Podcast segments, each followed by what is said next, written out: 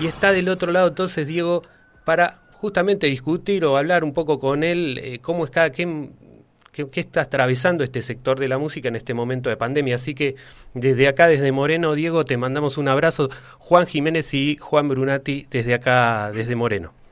¿Cómo estás?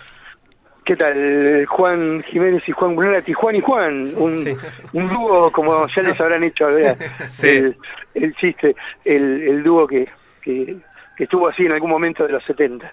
Eh, bien, acá justo en este momento en, Villa Gesell, bueno, tuve que venir a, ver a, mi hermano, que también músico del, del, dúo Fantasía. Eh, así que, pero bien, siempre tratando de, de hacer cosas para mejorar las condiciones en las cuales se hace música en la Argentina. Y por otro lado, muy, muy contento de, de ver que el proyecto de, de radio eh, siga funcionando y, también, ¿no? Como, como el, que está funcionando en Moreno. Sí. Bueno, eh, para la audiencia, Diego fue uno de los mentores también del proyecto de, de, Radio Rec, de radio, la radio Creciendo Juntos, que fue el primero a quien cuando se nos ocurrió, cuando a Juan un poco se le ocurrió esta idea y si hacemos un proyecto de radio, el primero que levanté el teléfono era vos y muy rápidamente eh, pusiste a disposición, bueno, tu experiencia y, tu, asesoramiento para, para este proyecto que, bueno, ya lleva varios años. Y lo primero era hacer un poco de historia, digo, ¿cómo surge esto, Diego, de la autogestión, tu, tu brevemente tu trayectoria, digamos, tu tu trayectoria acerca de cómo, de este lugar que ocupas ahora tiene todo un recorrido, ¿no? Los años 90, bueno, ciertos momentos que fueron eh, eh, dentro de tu carrera musical y que de alguna manera eh, te, llevaron a, a, buscar formas para mejorar las condiciones, como vos decías, de hacer música. ¿Cómo fue esa historia para quienes no, la, no la conocen? Digo? Y originalmente tiene que ver justamente con algo que, que uno que está en Villa Gesell ahora, que tiene que ver, eh, a veces todo tiene que ver con todo. Resulta que mi, hermano, también músico, eh, le había ido muy bien en los años 80, pero firmó un contrato que lo perjudicaba a, mediano y largo plazo. Eh, ese contrato le llegaba una renovación automática, justamente mi hermano se, se deprimió, nunca más hizo música, y esto le pasó cuando tenía 22 años. O sea, a los 21 años era una de las promesas del rock, salía revelación en, en, en todo lo que eran los, los, las encuestas de fin de año de las revistas más conocidas, y a los 23 años no podía hacer música por varios años porque su contrato le impedía. Entonces, como yo soy un poco más chico, vi lo que le había sucedido y dije, no puede ser que una compañía discográfica defina qué vas a hacer vos de tu vida o de tu profesión. Por eso ahí me hice músico independiente, fundamentalista, ortodoxo, religioso, digo, y, empezar a trabajar en eso, en, en, que haya herramientas para poder ejercer la libertad artística, porque el problema que había es que supongamos que mi hermano se hubiese ido a juicio por, a la compañía porque le coartaba libertad de trabajo. En ese momento ninguna compañía tomaba un músico que le haga juicio a otra. Entonces, y no había herramientas como para hacerlo por afuera del sistema. Recién en el año 76 eh, la, familia mía, Don Vitale y Esther Soto, los padres Lito y Liliana Vitale, armaron una cooperativa de músicos independientes, pero hasta, pero, pero era una cuestión más, más chica, era una cuestión familiar. No existía esto para, para todos los músicos. Entonces, lo que le sucedió a mi hermano es que se medio se deprimió y dejó de hacer música. Ese fue el motor en el cual, por lo menos a mí me llevó a, a construir un camino autogestivo, pero después trabajar junto a otros grupos y solistas para que esas, esas conquistas que se generan a nivel individual no se puedan trasladar al resto de los compañeros y compañeras de actividad. Es así que en el año 2000 eh, generamos la, la, Unión de Músicos Independientes, nueve músicos y música nos juntamos y armamos una asociación civil sin fin de lucro. Eso fue creciendo, generamos convenios que hizo que a, a los músicos les interese estar en la UMI, no era solamente una cuestión ideológica, sino una cuestión práctica y de ahorro concreto, ese mix entre la cuestión conceptual o, ideológica y el, y el beneficio real hizo que la, la, UMI crezca muy rápidamente.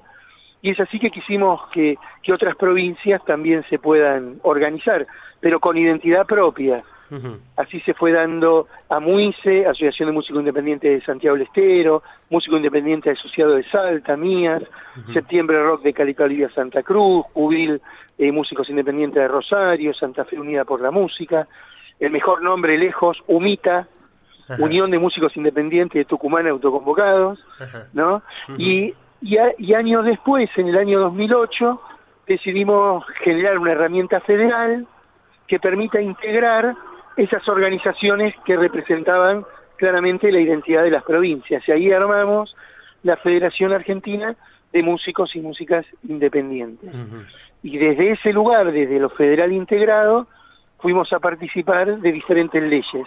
La primera, ley de servicio de comunicación audiovisual, se logró que el 30% de la música emitida en los medios sea argentina y la mitad de música producida independiente. Esto es cuando el músico es dueño de, del máster, el único, eh, digamos, eh, artículo que protege a la música independiente en el mundo. Se logró, inclusive algo inédito, fondos para un organismo que no existía, para el Instituto Nacional de la Música. Y, luego, años después, esto fue en el 2009, en el 2012, se consiguió la Ley Nacional de la Música ya con fondos que venían de la Ley de Medios, y así fuimos construyendo, se lograron yo el Día Nacional del Músico y Música el nacimiento del Flaco Espineta, en honor al nacimiento del Flaco Espineta. Hace poquitito una compañeraza, Celsa Melgoulan, junto con, con otras compañeras músicas, lograron la ley de cupo femenino y de personas de género autopercibida en festivales, para que por lo menos el 30% eh, tengan derecho a, a, circular en música en vivo nuestras compañeras mujeres. Y bueno, ahí se fue dando una construcción que hoy es el Instituto Nacional de la Música, que justamente pasó el chivito. Tenemos el programa Unísono hoy a las 19 horas, eh, donde muestra en la TV pública. En la TV pública, claro. Claro, donde muestra grupos y solistas de todo el país. Sí. Diego, te hago, te hago una pregunta. Juan Jiménez te habla y estamos hablando, bueno, para los que recién se enganchan en la programa, con, Diego Boris, presidente de Dinamo. Y no, la pregunta tiene que ver justamente con esto, con la actualidad. Vos está, nos estabas llegando ya casi en este relato muy interesante que, hacías de, autogestión y de llevar la música independiente a, recuperar derechos que de alguna manera eran... Eh, soslayados por, por, las grandes compañías y hace, sabemos que hace algunos días con el ENACOM firmó un acuerdo de cooperación con justamente con el Instituto para la promoción y estímulo de la programación de música nacional y música independiente. Eh, ¿De qué se trata un poco ese convenio? Ah, quizás para los oyentes y las oyentas que nos están escuchando que nos pueda comentar. El convenio tiene que ver con dos cosas. Primero, en, eh, apenas sucede la pandemia eh, y, la cuarentena, bueno, sabíamos que no íbamos a poder tocar por mucho tiempo en vivo y que por otro lado también eh, muchos compañeros y compañeras viven de las clases y esto también se iba a afectar fuertemente. Entonces, buscar herramientas que permitan, por un lado, visibilizarnos y por otro lado, poder cobrar, poder monetizar. Y justamente la música que circula en los medios de comunicación en general y en las radios en particular, es una de las variables por las cuales se distribuyen ciertos derechos intelectuales en la música. En la música hay tres derechos, el derecho de autor y compositor, que lo administra SADAIC, que es el más conocido, el derecho de intérprete, que lo administra ADI, Asociación Argentina de Intérpretes, y el derecho de productor fonográfico, que lo administra CAPIF. Eh, todo músico independiente que saca un disco es productor fonográfico y puede cobrar. Pero hay dinero de, lo que se llama eh, no identificado en, el cobro, que se cobra de lo que pasa en los boliches, los pubs, los peloteros, los hoteles, los supermercados, cuando hay música grabada, que se distribuye en la Asociación Argentina de Intérpretes de acuerdo a la planilla de difusión de las radios. Por eso es tan importante en este momento que se pueda programar música argentina en, la, en las cortinas, en la artística y en la, en la programación. Y ahí con el ENACOM lo que hicimos fue eh, realizar un convenio eh, que tiene dos eh, orientaciones. Uno, una campaña de que para que se difunda más música argentina, ¿no? e independiente en los medios de comunicación, y otro, para poder cumplir con el artículo 65 de la Ley de Servicio de Comunicación Audiovisual, que garantiza que el 30% de la música emitida sea nacional y la mitad independiente. Si bien se apunta que sea mucho más, por lo menos también cumplir con ese artículo que había quedado rezagado del 2016 al, al fin del 2019, recuperar esa fiscalización que se hacía para garantizar de que no solo se difunda, que se pongan las planillas y que los músicos cobren. Si bien no reemplaza lo, lo que se podía generar en vivo o las clases, por lo menos ayuda. Claro. Diego, eh, agradeciéndote por este contacto y un poco para, para cerrar eh, e-, esta entrevista y agradecerte el tiempo que te tomaste. Sé que, que, bueno que estabas medio complicado hoy, y igualmente te hiciste este tiempo para charlar con nosotros, así que te agradezco. Eh, digo, para terminar un poco la pregunta es, se abre, creo, un escenario político distinto con, con este nuevo gobierno, eh, tenemos también la pandemia encima, digo, hay un escenario un poco complejo y, alentador a la vez. Digo, ¿cuáles, eh, desde tu lugar de, de, presidente del instituto, cuáles son las perspectivas, ¿no? A partir de ahora, ¿cuáles son esas cosas o esas ideas que eh, tienen deseo de poner en marcha para justamente lo que vos decías al comienzo de la entrevista, que es tratar de mejorar las condiciones de quienes hacen música en la Argentina.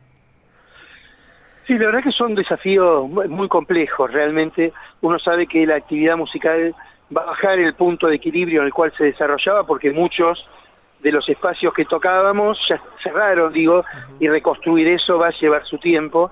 No, una cosa era un par de meses y otra cosa es lo que sucedió, ¿no? Y claramente sucedió a nivel mundial, esto no hay un culpable concreto, digo, es, una, tragedia, ¿no?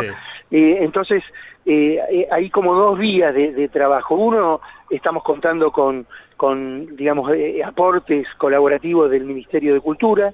Este año pudimos hacer dos convocatorias, ahora vamos a salir la semana que viene con una convocatoria ya productiva. Las primeras eran solidarias, como para poder, digo, tener carácter alimentario, y ahora ya esta es productiva para que inclusive tengan que contratar a sonidistas, estudios de grabación, audiovisuales, etcétera.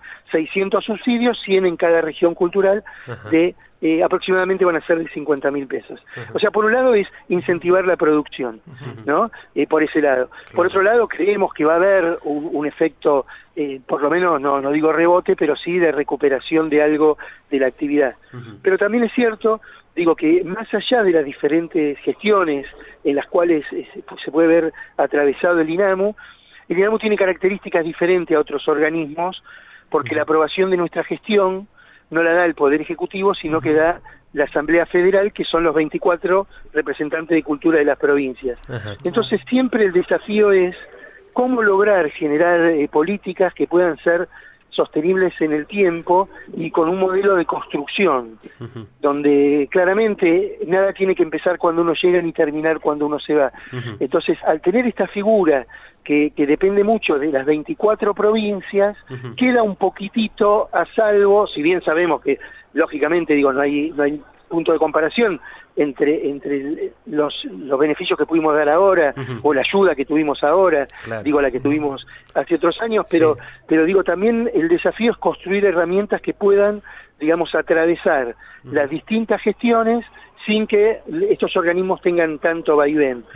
Entonces eso es muy importante, digo, es como conceptual. Hasta ahora se ha logrado hacer, de hecho, yo soy presidente de hace seis años y medio, a través de tres poderes ejecutivos, con, con, el, gobierno actual de Alberto Fernández.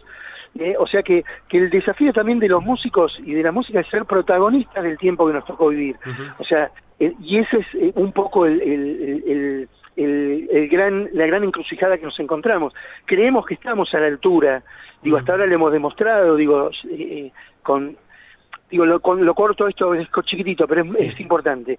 Los subsidios del INAMU no los elige un jurado que, que se elige teóricamente, digo, al azar o por, o por estética.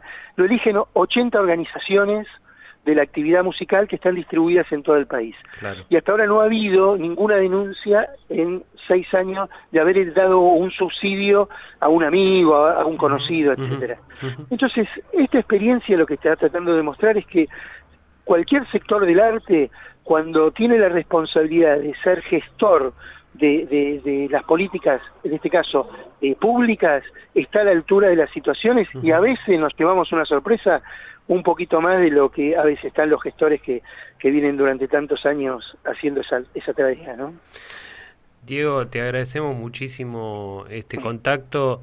Eh, dejamos también abiertas las líneas de comunicación, Diego, para quienes están escuchando del otro lado y quieren acercarse a, tanto al instituto como a los a las otras experiencias autogestivas que vos nombraste, a la UMI, a la a la, a la federación, porque bueno, de alguna manera eh, me parece que yo que te conozco hace muchísimos años, creo que el, el, gran valor de todo esto es haber puesto a disposición de los músicos y las músicas eh, información, ¿no? Sobre, justamente vos, vos hablabas recién de los derechos de autor, bueno, todo eso era hasta que yo, el primero del que escuché esa, toda esa información fue de vos, de alguna manera esa, esa idea de, de, socializar esa información, de que muchas y muchas puedan, puedan conocer esas cuestiones para justamente mejorar sus condiciones de producción me parece que es un valor enorme que, tiene que ver con tu trayectoria y con tu militancia. Así que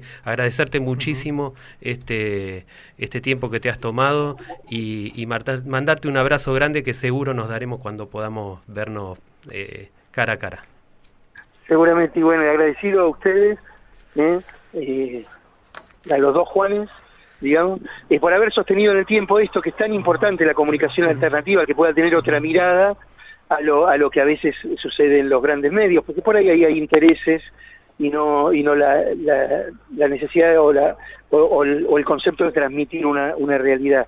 Y esto que se hace fundamentalmente por los, por lo menos lo que hacemos nosotros para evitar que, que una persona a veces en la ilusión de creer que alguien lo va a descubrir o lo va a legitimar ante su entorno los artistas somos muy permeables ante esa situación necesitamos que nos quieran necesitamos que alguien valorice eh, o legitime y a veces firmamos contratos que son un desastre y después quedamos presos de por vida. Básicamente eso. Eh, así que agradecido por la, por la nota y ya nos veremos físicamente seguro. Un abrazo Diego, un abrazo grande. Chao, Jiménez. Chao, chao. Chao.